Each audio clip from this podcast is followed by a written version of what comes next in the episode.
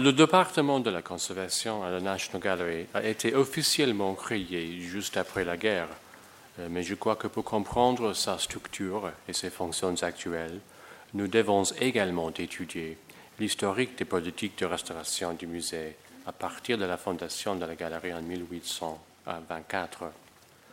Nous aborderons ainsi inévitablement des sujets sensibles en rapport avec l'esthétique de la conservation, qui dépassent les limites de ma présentation.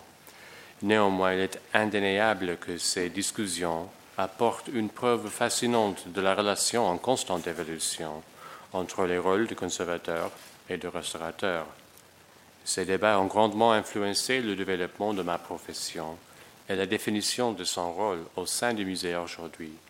C'est pourquoi je vais les résumer brièvement. Dans un sens, on peut dire que la restauration a été objectif central de la fondation de la National Gallery. Son premier conservateur, William Sager, et en anglais c'est vraiment Sager, euh, était un marchand d'art et un restaurateur établi. Il avait beaucoup travaillé pour Sir George Beaumont, dont la collection allait ultérieurement fournir un leg d'importance à la National Gallery peu de temps après sa fondation.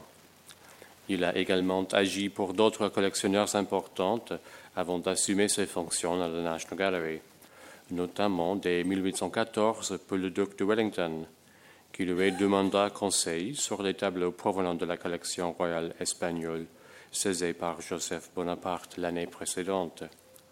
Il a probablement été la dernière personne à restaurer cette étude pour le portrait du pape Innocent X qui s'y trouve à Upstate House avant sa récente restauration. À la National Gallery, l'ensemble des fonctions de William Sager était euh, d'avoir la charge de la collection, de veiller à l'entretien et la préservation des tableaux, de superviser les dispositions pour la mission, d'être occasionnellement présent dans la galerie, d'estimer et de négocier, si besoin était, l'achat de tout tableau qui pourrait à l'avenir être ajouté à la collection, et d'exécuter de temps à autre tout autre service en fonction des demandes du comité. Le Times nota en 1853 que pendant l'exercice de ses fonctions, aucun document ne mentionnait le nettoyage du tableau, une approche qui se serait accordée avec celle de son ancien patron, Sir George Beaumont, à qui on attribue la citation désormais célèbre Un bon tableau, comme un bon violon, doit être brun. En conséquence, la collection fut systématiquement traitée par Seger et son frère John en enduisant les tableaux avec ce que l'on appelait le vernis de la galerie. C'est une solution de résine mastique à l'huile de lin brouillie et on les oriente périodiquement avec de l'huile de lin lorsqu'ils devenaient ternes ou secs. Il est très probable que lorsque Charles Eastlake succéda à Seger au poste de conservateur en 1843, une grande partie, voire la totalité des tableaux de la collection, avait acquis les couches de couleur profondes préconisées par Beaumont. Comme la plupart des premiers conservateurs de la galerie, Eastlake était peintre lui-même, ainsi qu'un érudit d'avant-garde dans les techniques historiques de peinture. Il aborda donc le traitement de la collection de manière totalement différente. De 1843, 1843 à 47, il fit nettoyer et restaurer un grand nombre de tableaux par John Sager et un autre restaurateur, Thomas Bowden Brown. Il apparaît clairement que ce travail élimina ou atténua les accumulations de vernis teinté des restaurateurs. Cette image du tableau de Duguay intitulé Paysage d'orage montre l'un des quelques exemples subsistants de la pratique des vernis teintés. Les couches successives d'huile et de mastic, combinées à la célèbre pollution atmosphérique de Londres de la moitié du XIXe siècle, ont en effet bruni la surface. Bien qu'il n'y ait aucun projet de nettoyer ce tableau, quelques tests effectués sur des petites portions de l'œuvre donne une excellente idée du choc visuel que de tels nettoyages peuvent avoir causé en leur temps. Parmi les œuvres traitées au milieu des années 1840, on trouve le serpent d'airain de Rubens, Vénus et Adonis de l'atelier du Titien et l'allégorie de la paix et de la guerre de Rubens. Les œuvres que sélectionnait tous les ans Eastlake pour le faire restaurer étaient nettoyées lors de la période estivale de six semaines, pendant laquelle la galerie était fermée au public. Mais leur retour chaque automne au milieu des teintes brunes profondes des autres tableaux provoqua une longue polémique publique quant à son approche. Eastlake démissionna de son poste de conservateur en 1847, mais la politique de nettoyage se poursuivit au début des années 1850 lorsque des œuvres telles que l'embarquement de la reine de Saba et les noces d'Isaac et Rebecca de Claude Lorrain, la consécration de Saint-Nicolas de Véronèse, la conversion de Saint-Bavon de Rubens et la cour du maçon du Canaletto furent restaurés par Seger et Brown. Le débat était souvent très houleux et principalement mené au travers des lettres adressées au journal The Times. Une idée de la nature de ces débats apparaît clairement dans un échange concernant la restauration du jugement de Paris de Rubens, nettoyé par Thomas Brown, et complété lorsque nécessaire puis retouché par Charles Eastlake lui-même après son acquisition en 1844. Et voici quelques extraits des récriminations tirées des lettres adressées aux Times. En 1853, la controverse était telle que la Chambre des communes nomma une commission d'enquête chargée d'examiner l'organisation et l'administration de la National Gallery. Et un bref moratoire sur le nettoyage fut imposé pendant la période d'une année, pendant la durée de l'enquête, soit une année. Le comité conclut son enquête et présenta à la Chambre des communes un rapport de plus de 1000 pages, incluant des témoignages d'artistes, de restaurateurs, de critiques, de marchands d'art et de connaisseurs réputés. Il notait la variété des points de vue, souvent largement conflictuels, quant aux procédés et résultats des nettoyages. Il condamna l'usage du vernis teinté de la galerie, et recommanda des changements administratifs au sein du musée, suggérant un certain nombre de procédures concernant le nettoyage des tableaux, notamment la préparation des comptes rendus détaillés des restaurations terminées. À la suite du rapport du comité, Eastlake fut élevé en 1855 au nouveau poste de directeur de la National Gallery, qu'il occupa jusqu'à sa mort en 1865. Sous sa hulette, la collection connut une expansion rapide. Il fut responsable de l'acquisition de 139 tableaux pendant cette période. Et en conséquence, il noua des relations étroites avec les marchands et les restaurateurs actifs dans le marché de l'art à Londres et à l'étranger, en particulier à Milan, où il entretint une proche relation de travail avec Giuseppe Molteni pour la restauration d'œuvres acquises en Italie. Selon les standards de son époque, Eastlake était sans doute expert en matière de restauration. Il était sensible aux questions relatives au marché de l'art, notant que euh, lorsqu'un tableau est acheté dans une vente aux enchères, la première chose qui fait l'heureuse acquéreur est de le confier aux mains d'un nettoyeur de tableau pour le mettre en état. Et bien que ce tableau puisse être vendu 20 fois sur une période très courte, cette procédure est toujours répétée. À Londres, Eastlake et les directeurs qui lui succéderont continueront de faire appel à divers restaurateurs privés, ayant généralement une formation dans les beaux-arts et sans grande connaissance en chimie, mis à part quelques rudiments pratiques.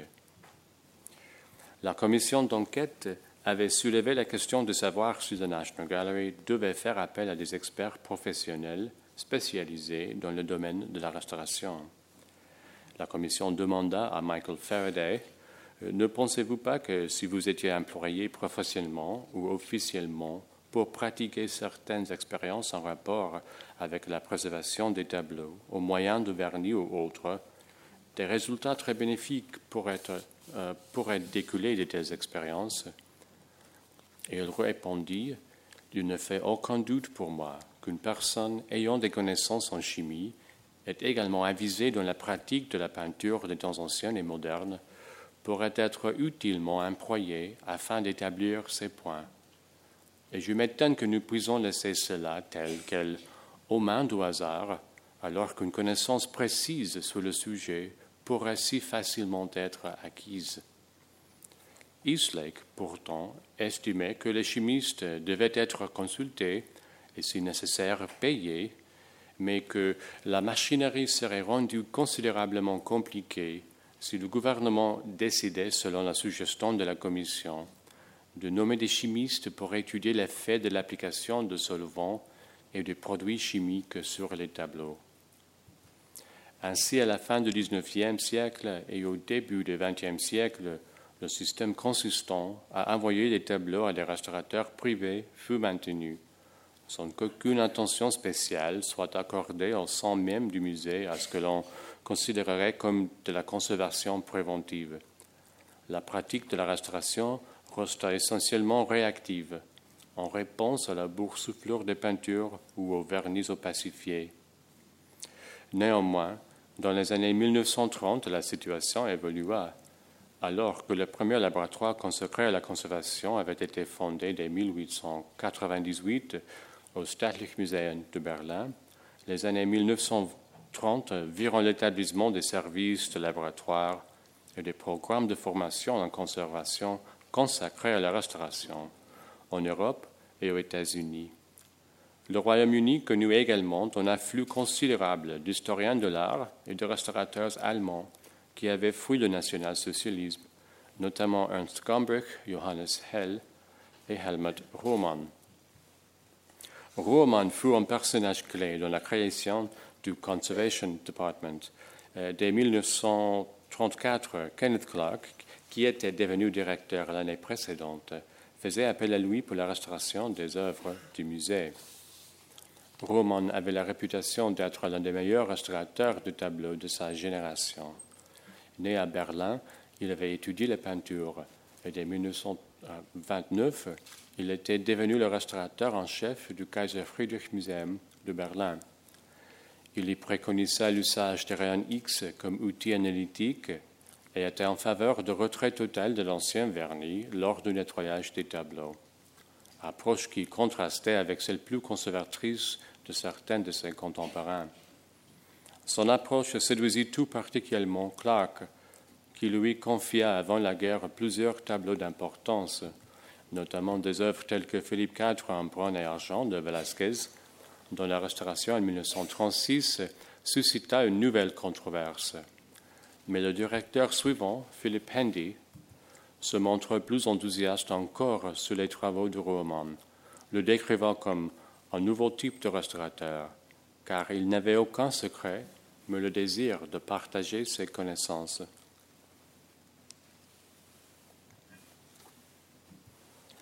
En 1934, l'année même du début de l'association de Roman avec Clark, le musée nomma également un conseiller scientifique en titre auprès des administrateurs de la National Gallery, Ian Rollins, geste qui répondait enfin 80 ans plus tard aux recommandations de Faraday. Je ferai référence au travail de mes collègues du département scientifique à maintes reprises pendant le reste de ma communication, alors que celui-ci est en service distinct du département de la conservation. Les deux domaines ont des intérêts se chevauchant considérablement, ainsi qu'une relation de travail rapprochée, surtout en ce qui concerne le sujet de la préservation de la collection. Pendant les années précédant la guerre, Rollins était fermement d'avis d'introduire la climatisation dans la galerie. Les événements de la guerre fournirent une preuve essentielle de l'importance d'un environnement régulé.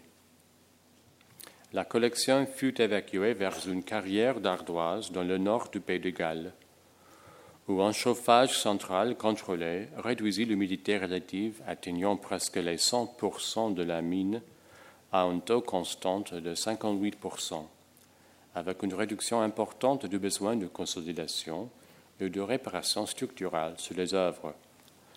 S'exprimant après la guerre, Hendy déclara que, à Manad, les calculs du département scientifique de la National Gallery se sont avérés exacts dès le départ. Ceci tout ministère a procuré au tableau le meilleur environnement qu'ils aient jamais connu En conséquence, beaucoup d'entre eux n'ont pas apprécié le retour dans l'atmosphère variable, sujette au courant d'air du bâtiment de Trafalgar Square. Il est extraordinaire de réaliser que c'est cette période terrible de l'histoire de la National Gallery qui aura fourni la base même des principes de la régulation de l'environnement. C'est aussi la guerre qui, qui aura permis aux conservateurs, restaurateurs et scientifiques de faire l'expérience de travailler collectivement d'une manière plus rapprochée que jamais pour leur bénéfice mutuel. La remarquable isolation de Manod offrait peut-être un cadre inattendu pour les avancées dans le domaine de la conservation, mais elle procura aussi à Martin Davies un accès constant et ininterrompu au tableau, qui lui permit de préparer ses importants catalogues de la collection. Ces remarquables travaux d'érudition furent nouvellement éclairés par l'étude rapprochée des objets eux-mêmes il n'est pas déraisonnable de penser que cela avait été influencé, dans une certaine mesure, par l'expérience tirée de la collaboration rapprochée avec les restaurateurs également présentes. Un atelier de restauration fut construit à l'extérieur de l'entrée des carrières. Seules ses fondations subsistent aujourd'hui, mais pendant la guerre, plusieurs tableaux ont été nettoyés et restaurés par Roman et par d'autres. Handy succéda à Clark en 1946 et la même année, il supervisa l'établissement officiel dans Conservation Department et la création d'un comité consultatif scientifique. Il supervisa également la réinstallation de la collection dans la galerie endommagée, où le retour de plusieurs tableaux restaurés à Manod surprit autant le public que les restaurations initiées par Seger au milieu du XIXe siècle. L'aspect des tableaux nouvellement restaurés, avec leurs couleurs plus fraîches et plus éclatantes, suscita un autre débat public, des plus semblables à celui des années 1850, qui là encore fut largement mené au travers du courrier des lecteurs du Times. La fin au bain de Rembrandt peut servir d'exemple. Le panneau a été nettoyé en 1946 par Roman. Le traitement impliquait le retrait du surpain attribué à un restaurateur du XIXe siècle qui recouvrait la main droite originale du sujet, peintre librement et sommairement par Rembrandt. Les retouches ici et là sur le tableau ont été précédemment établies et révélées par un examen au microscope aux ultraviolets et aux rayons X. Ce type de controverse poussa Handy a organisé la célèbre Exhibition of Cleaned Pictures en 1947, où furent exposés 75 tableaux nettoyés entre 1936 et 1947, avec des documents, des photographies, des tirages en couleur et des diagrammes explicatifs, notamment des photographies des appareils, scientifiques utilisés pour les examens et les analyses. Des tableaux partiellement nettoyés furent inclus dans l'exposition aux côtés d'un matériel montrant les méthodes appliquées lors de l'examen et de la documentation des processus qui avaient été tant critiqués.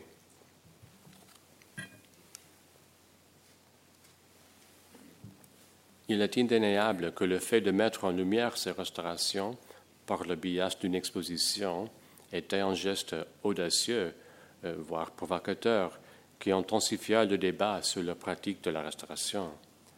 Les points importants de la controverse provoquée par cette exposition de tableaux nettoyés furent rapportés au comité consultatif scientifique, ce qui provoqua la création d'un autre comité spécial, le comité Weaver. Ce comité ratifia largement les méthodes et les résultats de restauration présentés dans le cadre de l'exposition. Mais les conséquences les plus importantes du rapport Weaver furent les recommandations visant à élargir le département de la conservation du musée, ainsi que son département scientifique, en structure très proche de l'organisation et du personnel actuel.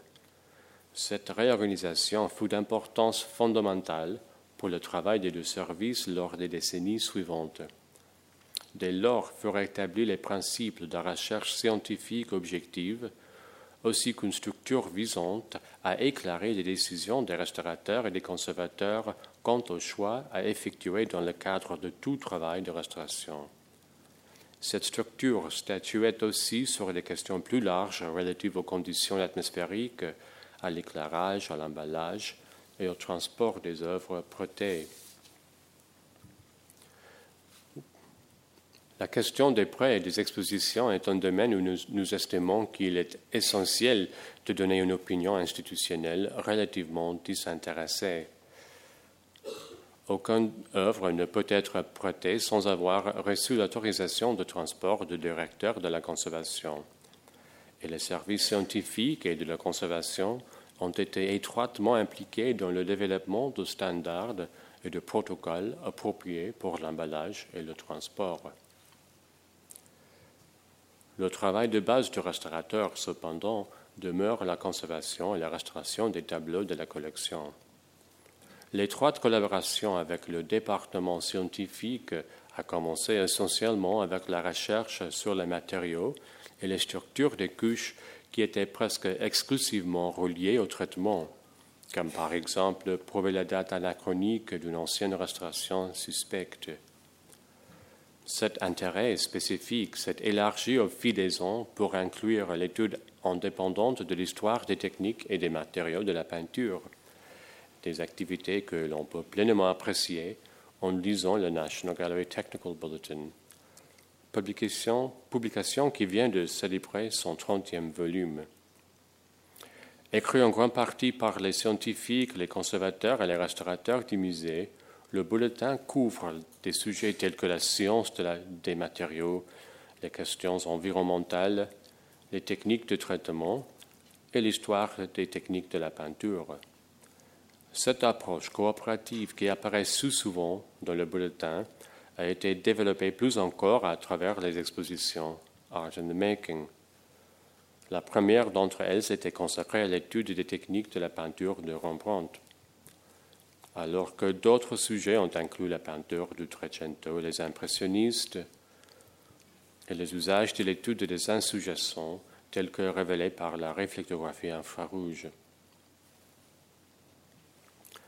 Le traitement des ambassadeurs de Holbein est peut-être le, le, meilleur exemple connu de la restauration d'une œuvre majeure effectuée dans le contexte de recherche scientifique et historique dont les résultats apparaissent dans une autre série d'expositions consacrées au sujet des techniques de peinture, Making and Meaning, qui ont également inclus des études de Turner, du diptyque Wilton et du jeune Michel-Ange. Par ce bref historique, je crois que nous pouvons constater que le modèle de conservation établi dans les années 1940 au sein des musées, comme une collaboration étroite entre conservateurs, scientifiques, et restaurateur s'est avéré réussi. Il s'est également révélé suffisamment souple pour s'adapter aux changements importants relatifs à l'esthétique de la restauration depuis l'époque de Roman. L'une des conséquences les plus désolantes de l'exposition des tableaux nettoyés a été la notion erronée, persistante, que la science de la conservation entraîne et justifie nécessairement un programme de nettoyage radical. En réalité, le schéma de collaboration étroite entre le scientifique et le restaurateur n'impose pas d'approche positiviste du processus de restauration en soi, et la nécessité de connaître le mieux possible les matériaux et structures des tableaux anciennes n'est en aucun cas réduite par l'appréhension subjective de la restauration des tableaux. La restauration en cours d'un polyptyque de Niccolo Pietro Gerini est un exemple de la manière dont une telle collaboration peut servir un objectif de conservation plus nuancé. Le nettoyage a été effectué par un moyen permettant de distinguer deux couches de vernis anciennes et une couche de crasse à la surface, permettant au restaurateur d'enlever les couches une à une d'une manière contrôlée, respectant l'aspect esthétique de l'œuvre respectant la fragilité des pigments vermilions friables. Problème lui-même mieux compris grâce aux recherches passées menées par le département scientifique. Dans certains cas de figure, la recherche scientifique a déconseillé d'entreprendre tout nettoyage. découpes et des analyses des matériaux de troupeaux au bord d'une rivière de Daubigny ont confirmé le soupçon initial du restaurateur, selon lequel l'artiste avait retravaillé son tableau en recourant à une campagne systématique des résines et des glacis, matériaux qui ne peuvent pas être distingués par leur solubilité des vernis d'amarre appliqués ultérieurement. Ça confirme des sources contemporaines qui indiquent qu'il terminait souvent ses tableaux de plein air en atelier. On trouve un exemple semblable dans l'expertise plus récente de la technique de Lord Heathfield de Reynolds. Cette étude, publiée dans le dernier volume du Technical Bulletin, a confirmé le recours de l'artiste à des mélanges huile-résine, à la fois pour les couleurs du corps et pour les glacis finaux et par conséquent a établi qu'il était déconseillé de tenter d'enlever l'importante repeint du fond qui date du XIXe siècle.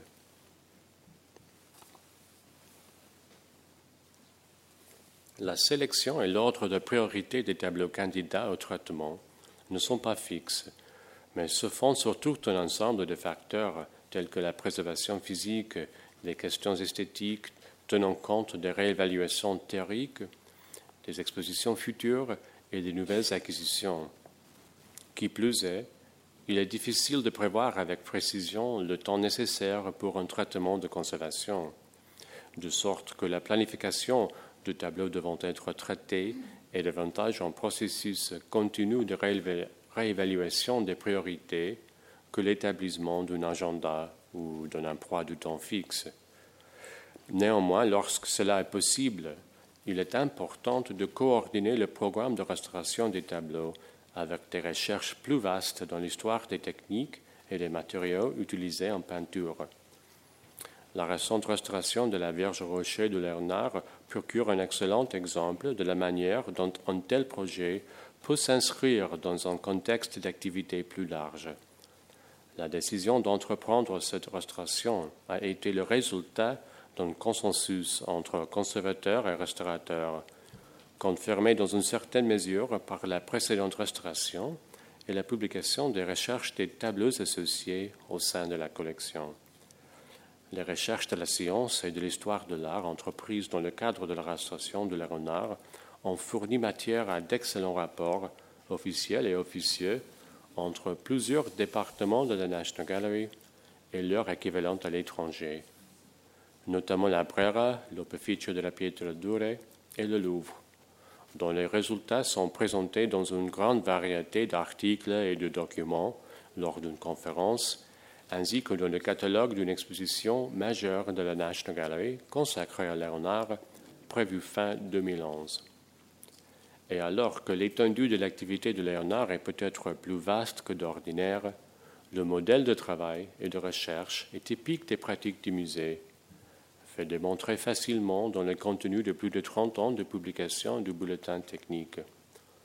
En réalité, la restauration de l'œuvre de Léonard n'est qu'un exemple récent d'un modèle de travail interdisciplinaire déjà recommandé par le rapport Weaver de 1947.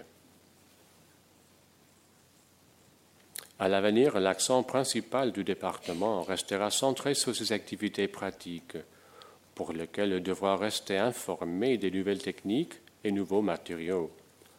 Le modèle existant prenant la collaboration dans le domaine de la recherche devra également s'étendre aux aspects plus pratiques des traitements de conservation, en particulier dans le transfert des techniques artisanales qui demeurent essentielles pour les pratiques d'excellence la Panel Paintings Initiative du Getty Conservation Institute est un exemple de programme conçu en vue d'aider des restaurateurs plus jeunes ou en milieu de carrière à renforcer leurs compétences auprès de collègues plus expérimentés.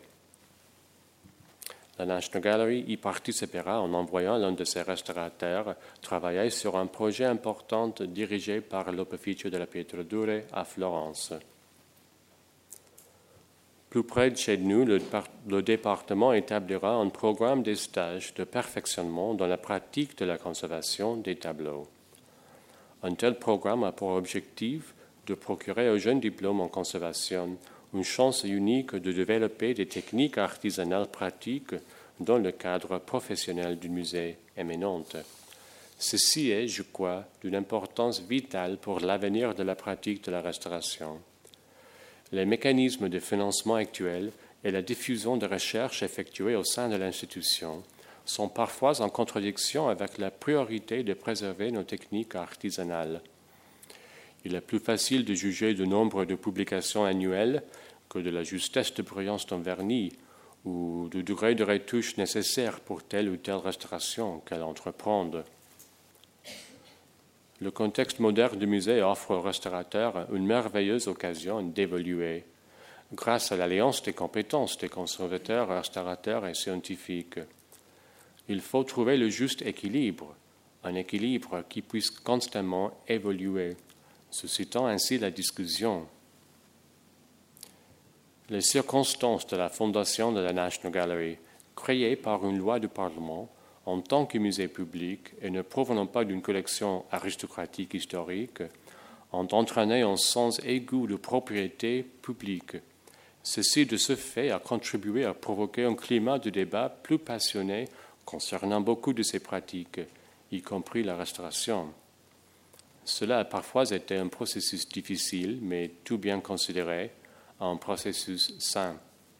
L'évolution du rôle de restaurateur était considérable, mais réfléchie, à l'image du travail de restauration du premier conservateur, tel qu'il fut décrit dans son éloge funèbre quand il se faisait de faire peu, il faisait peu, mais le faisait judicieusement.